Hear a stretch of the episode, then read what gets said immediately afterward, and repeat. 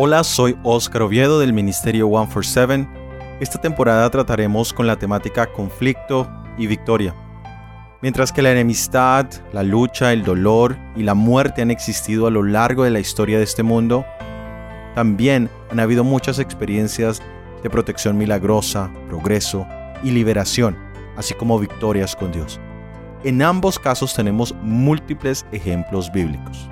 En estos análisis veremos cómo las personas fieles en los tiempos bíblicos se enfrentaron a la oposición y a la hostilidad y cómo Dios les dio la victoria y el triunfo. Cada ejemplo será un gran estímulo y ayuda espiritual para nosotros. La promesa central de esta temporada será primera de Juan capítulo 5 versículo 4, porque todo lo que es nacido de Dios vence el mundo, y esta es la victoria que vence el mundo, nuestra fe. Soy Óscar Acevedo Gracias por escucharnos. Empecemos. El título de este análisis es Probado reiteradamente. Vamos a entrar a analizar cuál es el propósito de todas las pruebas, de todas las evaluaciones que tenemos desde que estamos pequeños, en la escuela, en el colegio, en la universidad. ¿Cuál es el objetivo de todas las pruebas? El objetivo central definitivamente será evaluar lo aprendido. ¿Qué tal que no existieran exámenes en el colegio, en la universidad, en la escuela? Solo podríamos saber si se había aprendido lo enseñado en el momento de la práctica. En el caso de un médico o en el caso de un mecánico, esto sería absolutamente peligroso. No podemos imaginarnos un médico que jamás haya sido probado o evaluado en su conocimiento. Esto le costaría la vida a un paciente. Lo mismo sucedería con el mecánico. Si jamás se hubieran hecho las pruebas necesarias, él no podría estar capacitado para arreglar cosas tan simples como un ajuste de frenos. Si no tiene ningún concepto evaluado, esto podría costarle la vida a sus clientes. Lo mismo sucede en la vida cristiana. La ley nos muestra la necesidad de Jesús y las pruebas nos muestran si hemos o no recibido su perdón y su poder transformador.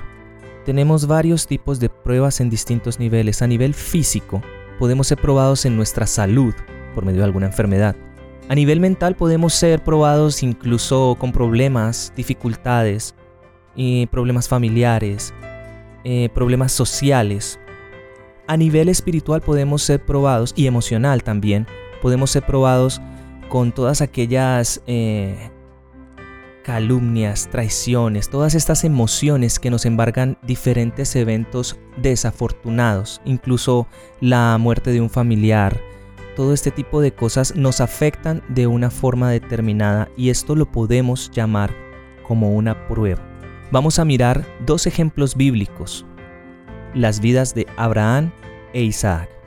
Leamos en el libro de Génesis capítulo 22 versículos 1 y 2. Aconteció después de estas cosas que probó Dios a Abraham y le dijo, Abraham, y él respondió, heme aquí, y dijo, Toma ahora tu hijo, tu único, Isaac, a quien amas, y vete a tierra de Moriah, y ofrécelo allí en holocausto sobre uno de los montes que yo te diré.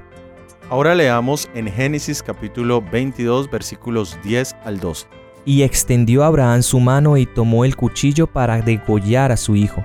Entonces el ángel de Jehová le dio voces desde el cielo y dijo, Abraham, Abraham. Y él respondió, heme aquí.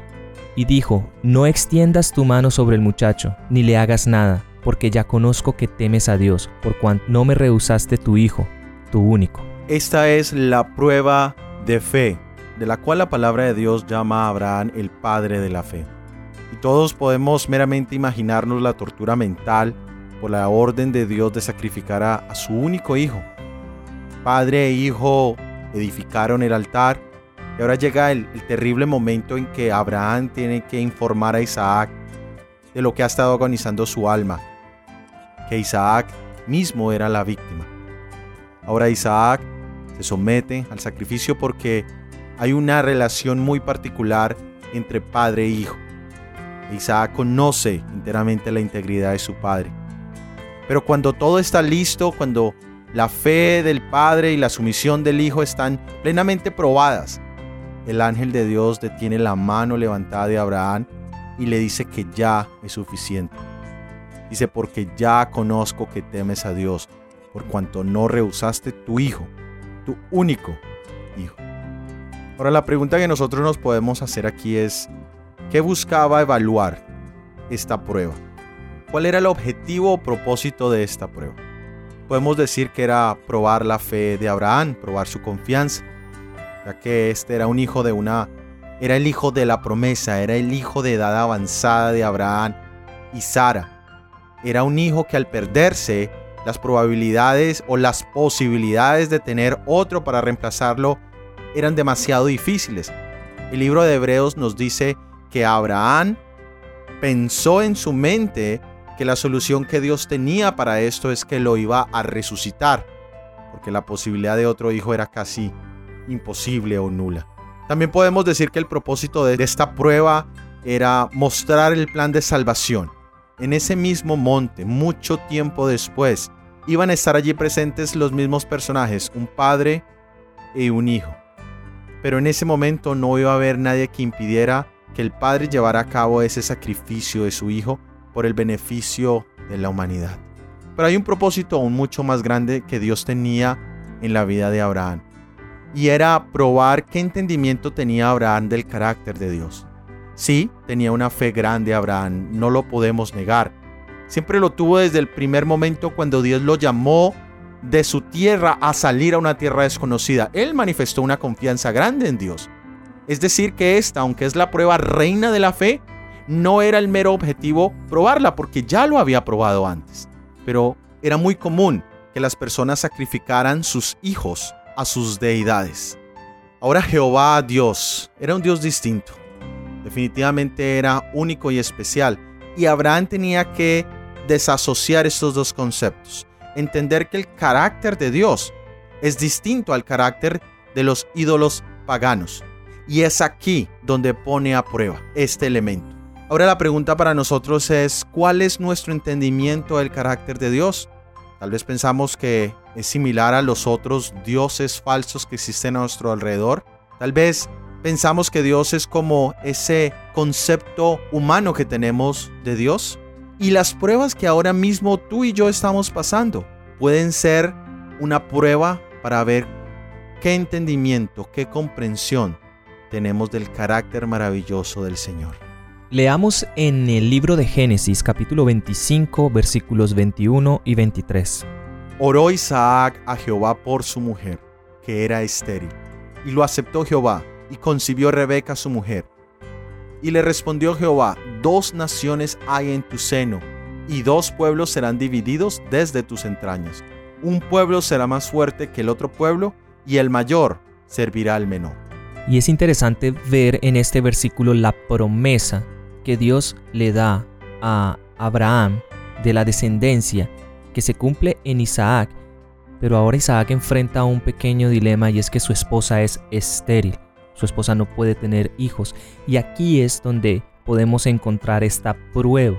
¿Cómo puede Dios hacer una gran nación desde una mujer estéril? Y sí, en teoría nosotros podemos entender que para Dios no hay nada imposible, pero cuando directamente somos tocados por estas pruebas, cuando directamente nos corresponde a nosotros aferrarnos a la fe en Dios y creer en el Dios de lo imposible, es cuando realmente podemos aprender, entender, comprender si el Dios de lo imposible es tan real como realmente yo lo tenía en mi pensamiento o tenemos que empezar a descubrir ese Dios que de pronto habíamos oído hablar de él, pero no habíamos tenido esa experiencia tan cercana. Y aquí tenemos la descendencia de Isaac como un elemento vital para el cumplimiento de esa promesa que Dios le había hecho a Abraham, su padre. Y vemos que Isaac oró junto con su esposa y Dios les responde esa oración. Dios les informa que iban a tener dos hijos y que el mayor le iba a servir al menor. Ahí le presenta también la historia futura de los hijos y les dijo que serían dos naciones, una mayor que la otra, y que la mayor serviría a la menor. El primogénito disponía de ciertas ventajas especiales y privilegios particulares que no le correspondían a ningún otro miembro de la familia. Ahora pensemos, ¿cómo es nuestra reacción con respecto a las promesas de Dios? ¿Cómo es nuestra reacción cuando una promesa de Dios no se cumple en el tiempo y en la forma que nosotros la quisiéramos?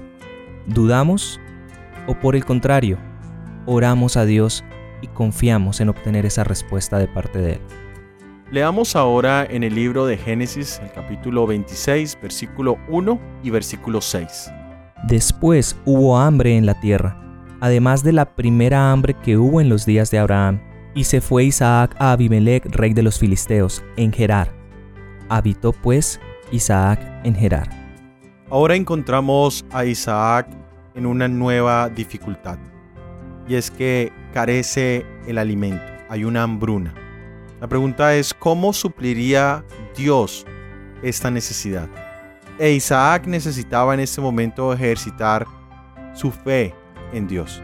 Me gustaría que leyésemos del libro El discurso maestro de Jesucristo, página 94, donde nos dice, como hijos recibiremos día tras día lo que necesitamos para el presente. Diariamente podemos pedir el pan nuestro de cada día, dánoslo hoy. No nos desalentemos si no tenemos bastante para mañana. Su promesa es segura. Vivirás en la tierra y en verdad serás alimentado. El mismo Dios que envió los cuervos para dar pan a Elías cerca del arroyo de Kerit, no descuidará a ninguno de sus hijos fieles y abnegados. Del que anda en justicia, se ha escrito, se le dará su pan y sus aguas serán seguras.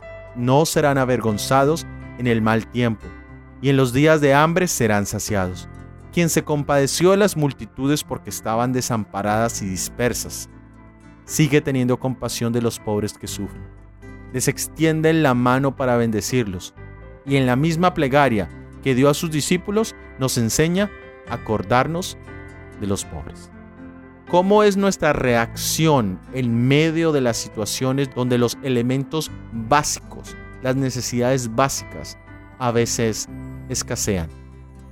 ¿Consideramos nosotros la promesa en la oración del Padre Nuestro, donde el Señor promete proveer nuestra necesidad diaria? Por supuesto vivimos en un mundo donde ya no se nos paga a diario, se nos paga mensual, donde hacemos mercado por tiempos más largos que un día. Y nuestra fe ha cambiado. Ya hoy nuestra plegaria tal vez no sea danos el pan nuestro de cada día, pero si esa fuese la circunstancia, ¿cómo sería nuestra reacción el no tener la seguridad del pan de mañana hoy? Y lo mismo pasa en la vida espiritual. La gracia del Señor es únicamente válida para el día de hoy pero muchos viven pensando y preocupándose de los problemas del mañana y gastan la gracia de hoy para el día de mañana. Es aquí también donde nuestra fe y confianza es probada. ¿Cómo reaccionamos nosotros? Esa es la pregunta. Ahora leamos en Génesis capítulo 26 versículos 12 al 14. Y sembró Isaac en aquella tierra y cosechó aquel año ciento por uno. Y le bendijo Jehová el varón se enriqueció y fue prosperado y se engrandeció hasta hacerse muy poderoso, y tuvo hato de ovejas y hato de vacas y mucha labranza, y los filisteos le tuvieron envidia. Y en este versículo bíblico vemos la reacción natural del ser humano ante la prosperidad de los demás. Y puede que, bueno, todos los seres humanos no sean iguales, pero lo más natural lo más normal e instintivo es ese espíritu competitivo. Si una persona emprende un negocio y la otra persona también emprende un negocio, y si coincidencialmente están en el mismo campo de negocios, eh, se va a generar una competencia en donde si el uno progresa, el otro tiene que estar siempre por encima de su competidor. En este caso no estamos tan lejanos a este concepto y vemos la envidia que tuvo todo un pueblo, que tuvieron los filisteos, contra la prosperidad de un hombre y su propia casa. Tenemos a Isaac siendo bendecido por Jehová, tenemos a Isaac que se enriquece y se vuelve poderoso, aunque no era lo que Isaac estaba persiguiendo, era algo que Dios le había dado. Y el ver cómo reaccionamos nosotros ante la envidia de los demás cuando nosotros prosperamos en algo, cuando nos va bien en algo. Y vienen estos comentarios o estos ataques o estas reacciones de nuestro entorno hacia nosotros, ¿cómo podemos nosotros reaccionar ante estos estímulos? Leamos en el libro de Génesis capítulo 26, versículo 15 al 17. Y todos los pozos que habían abierto los criados de Abraham, su padre, en sus días, los filisteos los habían cegado y llenado de tierra. Entonces dijo Abimelech a Isaac, Apártate de nosotros porque mucho más poderoso que nosotros te has hecho. E Isaac se fue de allí y acampó en el valle de Gerar y habitó allí. Leamos ahora los versículos 18 al 21 del mismo capítulo 26 de Génesis. Y volvió a abrir Isaac los pozos de agua que habían abierto en los días de Abraham su padre, y que los filisteos habían cegado después de la muerte de Abraham, y los llamó por los nombres que su padre los había llamado. Pero cuando los siervos de Isaac cavaron en el valle y hallaron allí un pozo de aguas vivas, los pastores de Gerar riñeron con los pastores de Isaac, diciendo, El agua es nuestra. Por eso llamó el nombre del pozo Esec, porque habían altercado con él y abrieron otro pozo, y también riñeron sobre él, y llamó su nombre Sitna. Muy bien, habíamos ya visto que Isaac había enfrentado la envidia humana y ahora de la envidia pasa al antagonismo directo de los pastores de Abimelech y ahora de los filisteos. Y en ambos casos encontramos que la lucha es por los pozos, por supuesto en un en una área donde el agua es tan escasa esto puede generar bastantes dificultades. Pero en nuestra propia vida también encontramos que el egoísmo está en el corazón humano y muchas veces encontramos personas que no solamente sienten envidia de las bendiciones que tenemos, sino también muestran antagonía. Se pueden generar conflictos por muchas razones. Vemos el ejemplo de Isaac, él siempre buscó apartarse, buscó irse a otro lugar, y podríamos cuestionarnos y decir, bueno, pero si Dios le había bendecido, si Dios le había proveído, ¿por qué tenía que dejarlo? Pero tenemos que entender que, que estamos de paso en esta tierra, que hay un objetivo mayor, que nuestra meta es una meta celestial. Y cuando olvidamos este elemento, entonces empezamos a dar demasiado valor a nuestra dignidad, a nuestra persona, y entramos a defender el ego. Quisiera leer de Joyas de los Testimonios, volumen 3, página 74. Dice, somos viajeros, peregrinos y advenedizos en la tierra. No gastemos nuestros recursos para satisfacer deseos que Dios nos ordena reprimir. Demos, más bien, el debido tiempo a los que tratan con nosotros. Representemos adecuadamente nuestra fe, restringiendo nuestros deseos. Levántense las iglesias como un solo hombre y trabajen fervientemente con quienes andan en la plena luz de la verdad para estos últimos tiempos.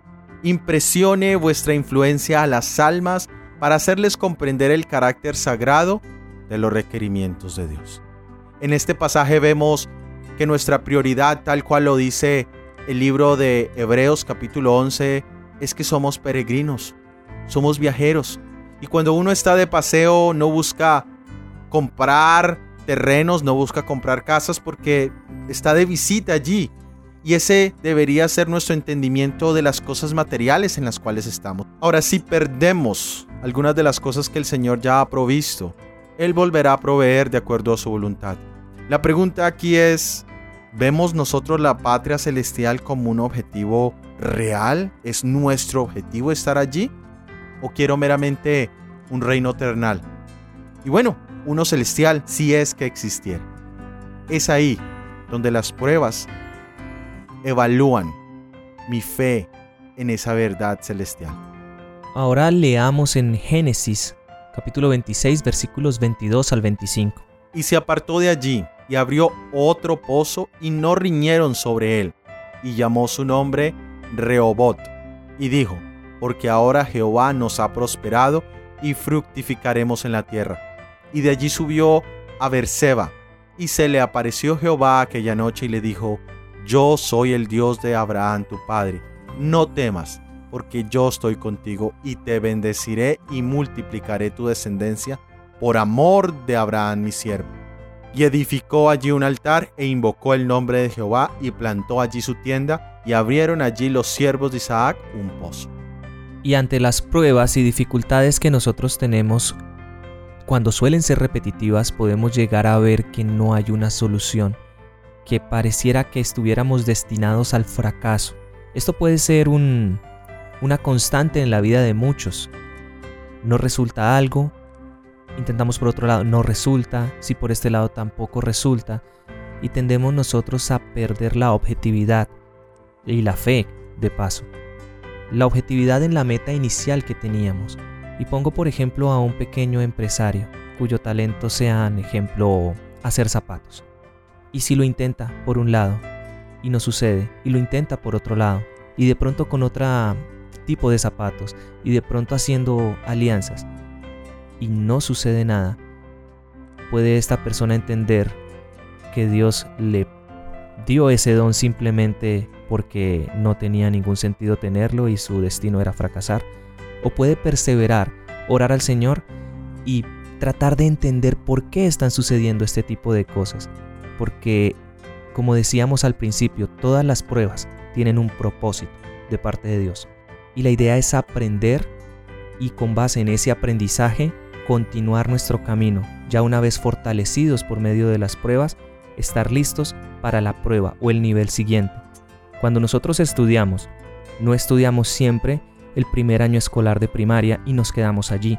Cada vez que nuestro aprendizaje es evaluado, continuamos y avanzamos a un aprendizaje un poco más complicado, a conocimientos un poco más sólidos, hasta que vamos entrando a la secundaria y de la secundaria a la universidad, y en la universidad ya nos hacemos profesionales y no acaba allí. Hoy en día los profesionales tienen que seguir estudiando y ser probados, evaluados, capacitados constantemente porque las nuevas tecnologías traen muchos desafíos. Esto mismo sucede en la vida cristiana. No debemos quedarnos allí en el aprendizaje inicial.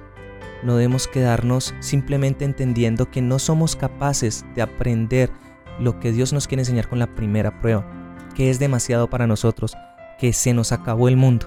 Ahora debemos confiar en Jehová, porque cada día trae sus cargas, sus cuidados y sus perplejidades y cuán listos estamos para hablar de ellos cuando nos encontramos unos con otros. Nos acosan tantas penas imaginarias, cultivamos tantos temores y expresamos tal peso de ansiedad que cualquiera podría suponer que no tenemos un Salvador poderoso y misericordioso dispuesto a oír todas nuestras peticiones y a ser nuestro protector constante en cada hora de necesidad. ¿Hacemos bien en ser así de incrédulos? ¿Por qué ser ingratos y desconfiados? Jesús es nuestro amigo y todo el cielo está interesado en nuestro bienestar. No debemos tolerar que las perplejidades y las congojas cotidianas aflijan nuestro espíritu y oscurezcan nuestro semblante. Si lo permitimos, habrá siempre algo que nos moleste y nos fatigue. No debemos dar entrada a los cuidados que solo nos inquietan y nos agotan, pero no nos ayudan a soportar las pruebas podemos meditar en Salmos 37, versículos 3 al 7. Confía en Jehová y haz el bien, y habitarás en la tierra, y te apacentarás de la verdad. Deleítate a sí mismo en Jehová, y Él te concederá las peticiones de tu corazón. Encomienda a Jehová tu camino y confía en Él, y Él hará. Exhibirá tu justicia como la luz y tu derecho como la del mediodía. Guarda silencio ante Jehová y espera en Él no te alteres con motivo del que prospera en su camino, por el hombre que hace maldades. Gracias por haber escuchado nuestro episodio del análisis bíblico para esta semana. La próxima semana veremos la vida de Jacob, sus conflictos y victorias. Todo este material ha sido producido por el Ministerio 147. Que Dios los bendiga. Amén. Amén.